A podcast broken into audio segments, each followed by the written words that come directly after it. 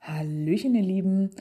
Es gibt nichts Schöneres, als das Gefühl, in eine gute Geschichte zu versenken, die Seiten eines Buches umzublättern und die eigentliche Umgebung zu vergessen, während man in Gedanken in die Handlung und den Schauplatz der Geschichte eintaucht. Während dieses Gefühl normalerweise mit dem Lesen eines Buches verbunden ist, kann es auch von der Suche nach einem Geocache kommen.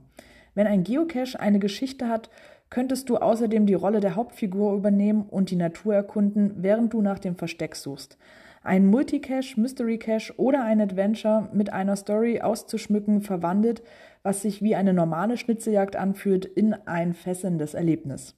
Mit diesen tollen Worten beginnt der Blog-Eintrag von geocaching.com, in dem wichtige Tipps zum Erstellen eines großartigen Caches und die dazugehörige Geschichte gegeben werden.